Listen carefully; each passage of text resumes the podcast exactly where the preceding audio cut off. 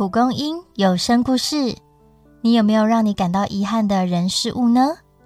人生有很多我们无法掌握的事情，所以遗憾似乎是人生必经之路。不过，我们可以试着用创意的方式，让遗憾不再是遗憾，而是能成为珍惜的动力。一起来听今天的故事《爱的笔记术》。记得不要给女儿添麻烦。看见父亲贴在房门的纸条，凯莉感到心疼不已。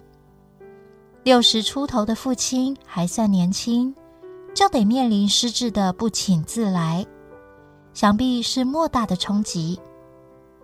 他却决定到疗养院住，只因为体恤凯莉独自照顾的辛劳。院方请凯莉填写表单，好让他们更了解父亲的特质。护理师有时间看完这些资料吗？他盯着厚厚一叠文件，灵光乍现。比起数据资料，大家更想知道爸爸有趣的事吧？曾是机师的父亲，总会用黑白胶卷铭刻回忆。留待返家后与妻儿细数传奇。如今记忆衰退，他仍透过字条温存对家人的爱与关心。也许他可以陪伴父亲，在模糊却熟悉的光影中认出失落的自己。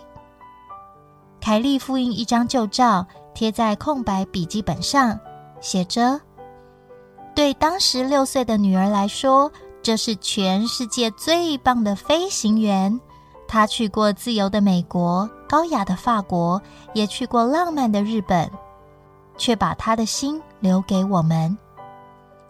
轮班的医护人员对这份传记留下了深刻印象。父亲入院后，双方很快的打开话匣子。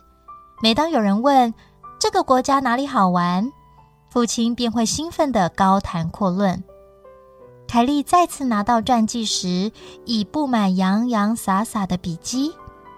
她第一眼就发现文末的注解是父亲写的：“女儿啊，如果将来我忘了，永远记得我爱你。”听完今天的故事，请你试着想一想：若回首自己的一生，你会怎么形容这段旅程呢？欢迎在下方留言与我们分享哦！如果喜欢我们的故事，记得订阅，也欢迎分享给身边的家人和好朋友。我们下次见。